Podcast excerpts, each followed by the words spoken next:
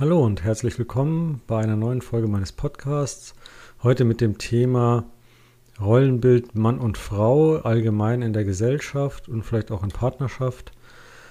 Ähm, Im Grunde genommen geht es mir darum, anzuschließen an meinen letzten Podcast. Hier ging es um den äh, Neo-Feminismus oder die Neo-Emanzipation, wie ich sie dann genannt habe. Also diesen Trend, den es aktuell global zu sehen gibt, dass immer mehr von dieser vermeintlich männerdominierten Welt äh, hin zu einer gerechteren femininen Welt gegangen werden soll.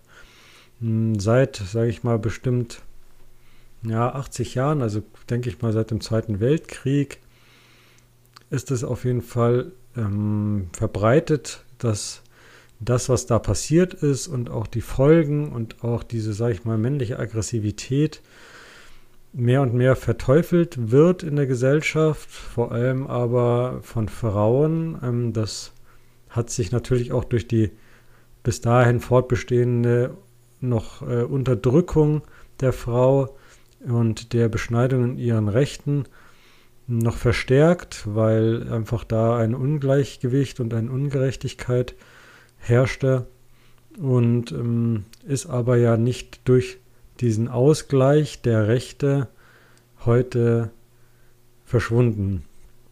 Es wird ja in ganz vielen Bereichen mh, auch heute noch äh, ja, versucht, dieses männliche vor allem auch in Beziehungen zu ersetzen oder umzulernen. Es mag sein, dass das bestehende Geschlechterbild nicht mehr in die heutige Zeit passt und da auch noch vieles geschehen muss. Damit äh, gehe ich auf jeden Fall d'accord. Was ich aber bedenklich finde, ist ähm, eben diese, ja, sag ich mal, Verweiblichung oder Verteufelung des Männlichen, in dem wir gerade stecken. Also ich sage mal, gerade durch den Krieg und auch die Nachzeiten, dass der Mann auch wenig daheim war, war es ja eh so, dass viel Erziehung bei der Frau hängen geblieben ist.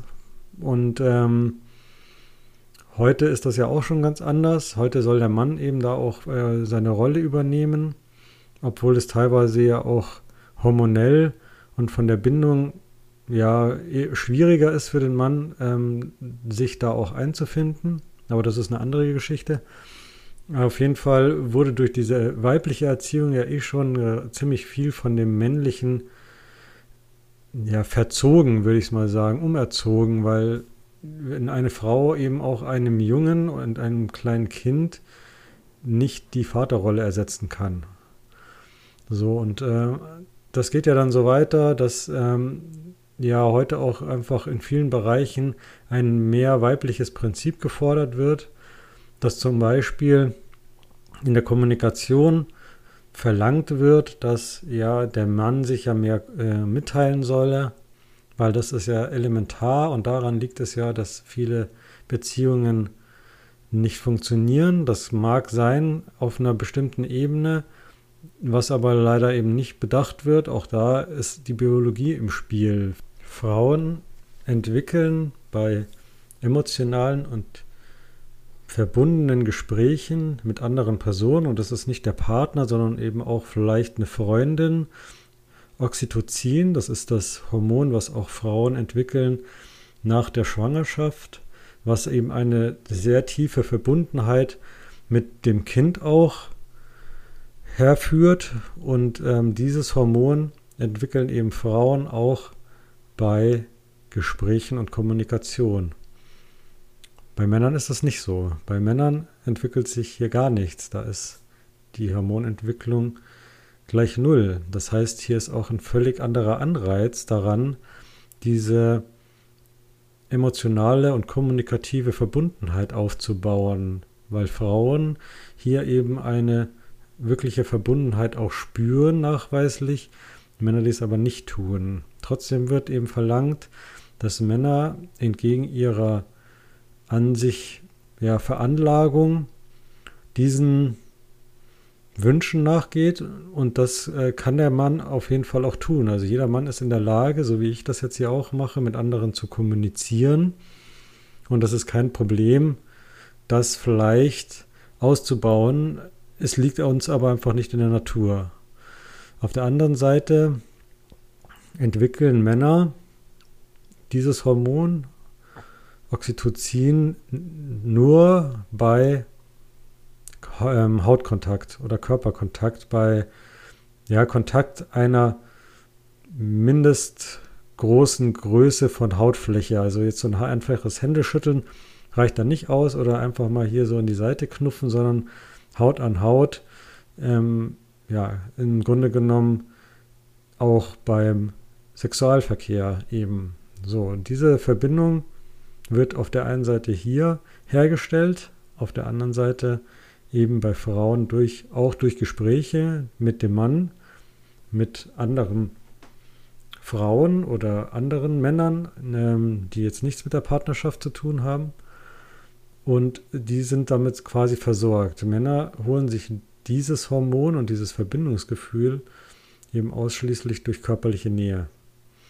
Jetzt ist es aber so, dass ja über die Zeit und vor allem in den Jahren auch bis 1960 gerade die Sexualität bei Frauen sehr schlecht gemacht wurde. Es hatte auch bestimmte Gründe, weil zu diesem Zeitpunkt die Verhütung nicht so vorangeschritten war, dass eben Frauen auch selber entscheiden konnten oder beeinflussen konnten, inwieweit das dann mit Kinderkriegen zu tun hat oder daraus äh, resultiert. Das heißt, das Risiko war sehr hoch ähm, und deswegen bestand ein sehr großes Interesse daran, äh, Frauen in jungem Alter bereits die Sexualität ja madig zu machen, würde ich jetzt mal sagen.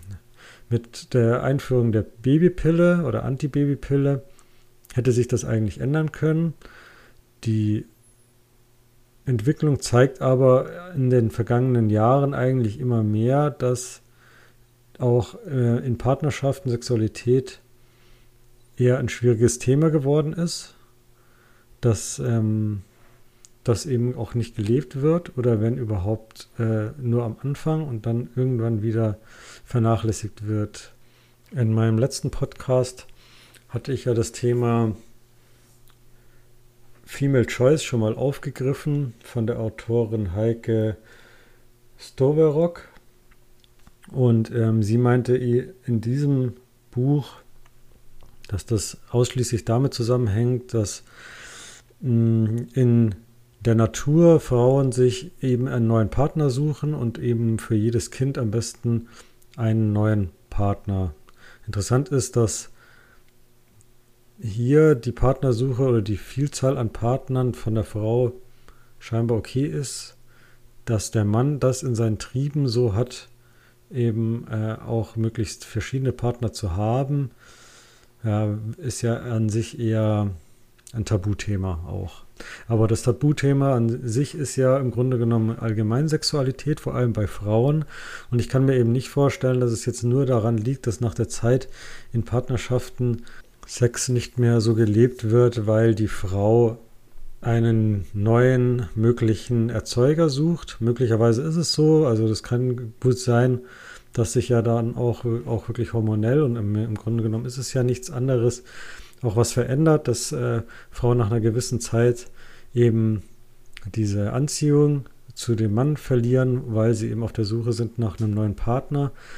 Hm, ich kann mir aber eben auch nicht vorstellen, dass Sexualität bei Frauen, und das kann ich eben jetzt aus Erfahrung nicht sagen, weil ich bin keine Frau, nur was mit Kinderzeugen zu tun hat, sondern ja auch was mit Lust, sich selbst erleben, den eigenen Körper spüren, sich selber spüren.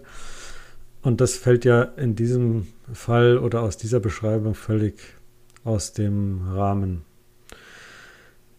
Was ich eben eigentlich sagen möchte, ist, ähm, dass ich es interessant finde, dass eben Bedürfnisse, Triebe vom Mann ähm, klein gehalten werden oder quasi ja in eine Ecke geschoben werden, von der ja aus man dann sagen kann, okay, das wollen wir nicht bedienen. Triebe bei der Frau und nichts anderes ist ja quasi ein hormongesteuertes Verhalten, nämlich die Kommunikation, aber immer höher gestellt werden soll. So.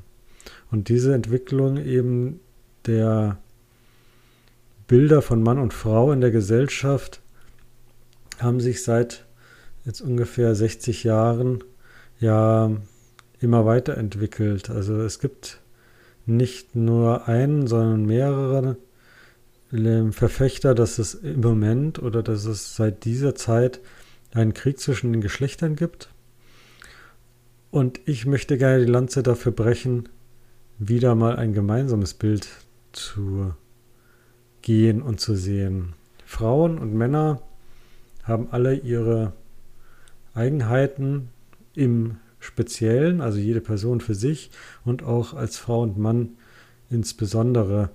Und ähm, jede, jeder von uns hat dabei, gerade was Mann und Frau betrifft, seine Vor- und Nachteile. Frauen haben eine andere Art zu denken. Das ist auch nachgewiesen, wie das Gehirn einer Frau funktioniert, dass hier viel mehr Verknüpfungen bestehen und an sich ein viel größerer Überblick behalten werden kann. Also das Jonglieren von mehreren Sachen, Familie und Job und andere Themen, dann äh, ja, Geburtstage und was auch immer, was an sich äh, der Frau eben leichter fällt. Und beim Mann ist es eher dieses Null- und Eins-Denken. Also es wird ja auch ganz oft gesagt, ja, ich möchte von, wenn ich mit einem Mann rede und kommuniziere, dann möchte ich aber nicht, dass er mir dann sofort sagt, wie die Lösung aussieht, seiner Meinung nach. Oder ihm, mir seine Meinung überstülpt. Das ist aber auch im Gehirn des Mannes einfach so verankert. Wir hören was und dann hören wir 0 und 1. Was gibt es für einen Weg in die eine Richtung aus unserer Sicht und was gibt es äh, für einen Weg in die andere Richtung. Und ähm, da liegt eben unsere Stärke auch drin, weil wir eben Entscheidungen treffen. Teilweise haben wir es auch verlernt aus, sage ich mal, ja auch gesellschaftlichen ähm, Entwicklungen. Das sieht man ja auch heute in der Politik. Also Entscheidungen treffen ist ja nicht mehr wirklich äh, angesagt. Auch in Unternehmen sieht man das ganz häufig, ob das jetzt Männer oder Frauen an der Macht sind, dass Entscheidungen am besten ausgelagert werden. Ein Unternehmensberater soll bitte die Entscheidung treffen, dann bin ich wenigstens nicht dafür schuld. Wir haben uns so viel zu geben als Mann und Frau. Wir haben so tolle Möglichkeiten zusammen, auch in der Partnerschaft über lange Zeit uns gegenseitig zu befruchten. Also ich sage dann immer so, das ist äh, 1 plus 1 gleich 3. Es geht nicht dabei äh, darum, sich für den anderen aufzuopfern und auch wieder diese ganzen negativen Sachen. Es wäre ganz schön, einfach die, das mal sein zu lassen und das Haar in der Suppe zu finden, sondern es geht einfach darum, für einen anderen und mit einem anderen einen Weg zu bestreiten, für den anderen da zu sein und das nicht nur in Partnerschaft, sondern es gilt eigentlich für die äh, komplette Menschheit. Ähm, wir sind nicht alleine und wir sind auch bei weitem nicht mehr für uns äh, selbst verantwortlich oder für unseren kleinen Dunstkreis. Aber diese Möglichkeit, dieser Zauber, der daran liegt, mit einem anderen oder mit einer anderen so eng verbunden zu sein und mit demjenigen einen Weg zu gehen, gemeinsam, das ist, finde ich, was total Großartiges. Und aus dem anderen irgendwas machen zu wollen oder zu glauben, dass es auf dem Weg oder auf den Weg besser funktioniert, ist, finde ich, auf beiden Seiten sehr herablassend und naiv. Keiner weiß, und das weiß ich auch nicht, wie es als Frau ist zu leben. Und genauso wissen Frauen es nicht in der Summe, wie es ist, als Mann zu leben. Es gibt natürlich Menschen, die die beide Erfahrungen schon gemacht haben. Und trotzdem ist man zum einen zum Zeitpunkt immer nur das eine oder das andere. Ähm, oder irgendwo zwischendrin. Und damit hat man in meinen Augen weder die eine oder noch, noch die andere Erfahrung gemacht. Dass es immer häufiger ähm, zu Undefinierbarkeiten kommt in der Frage, ob man jetzt Männchen oder Weibchen ist oder was anderes, finde ich, zeigt auch die Entwicklung, die sich da eben abzeichnet. Es, es soll eben nicht mehr ähm, sich entschieden werden oder es soll eben nicht mehr eins geben oder das andere, sondern es soll irgendwie so ein Zwitter davon sein. Und wie gesagt, ich finde es traurig. Für mich ist Partnerschaft das Zusammensein mit einer anderen Frau, die Zusammenarbeit mit einer Frau ähm, bei wertschätzendem und wohlwollendem Klima etwas total bereicherndes. Mm, da kann sich der ein oder andere Mann auf jeden Fall eine Scheibe von abschneiden. Auf der anderen Seite gibt es auch Sachen, die Frauen im Berufsleben tun, die auch nicht ganz von äh, der Hand zu weisen sind und die auch nicht wirklich ähm, super positiv sind. Aber es geht eben darum, diesen ganzen Bullshit, nenne ich ihn einfach mal, wieder zu vergessen und das zu sein, was wir an sich sind und was wir auch gemeinsam sind. Und ich hoffe, dass es in Zukunft nicht so sein wird, dass ja, Männer nur noch für die Fortpflanzung da sind und dann äh, weggeschmissen werden, so sag ich mal im übertragenen Sinne. Und dass äh, ja, es geglaubt wird, dass nur mit Frauen die Welt eine bessere wäre. Meine Erfahrung mit, sag ich mal, hauptsächlich frauengeführten Bereichen in Unternehmen und die Meinung der Mitarbeiter, wie es ist, nur mit Frauen zu arbeiten, stellt etwas anderes dar. Ich fände es großartig, was wir uns gegenseitig geben können. Das ist Mann, Mann, Frau, Frau, Mann, Frau, Frau, Mann und wie auch immer. Und ähm, ich finde es auch, es ist an der Zeit, dass wir das endlich mal wieder sehen und umsetzen. Wie großartig wir sind, jeder einzelne von uns, wie toll es ist, mit einem Partner durchs Leben zu gehen. Und da ist es im Grunde genommen eben eigentlich gar nicht entscheidend, was für ein Geschlecht der andere hat. Das ist meine Meinung. Lasst mir gerne euren Kommentar da oder teilt mir mit, was eure Meinung zu dem Thema ist. Mir ist durchaus bewusst, dass das ein sehr kontroverses Thema ist, das wahrscheinlich auch zu viel ähm, ja, Widerstand führen wird. Das ist mir bewusst. Es ist auch nur meine Meinung. Im Grunde genommen, wie alles, was ich hier in diesem Podcast sage, ist es einfach eine Meinung, die weder richtig noch falsch noch komplett und allumfassend ist, aber die einfach mal zur Diskussion anregen soll. Und ich hoffe, dass mir das damit gelingt. Danke, dass ihr dabei wart. Bis bald. Vielen Dank fürs Zuhören und ich hoffe, euch auch bald wieder bei einer neuen Folge hier bei Abundanza begrüßen zu dürfen. Macht's gut, bis dann.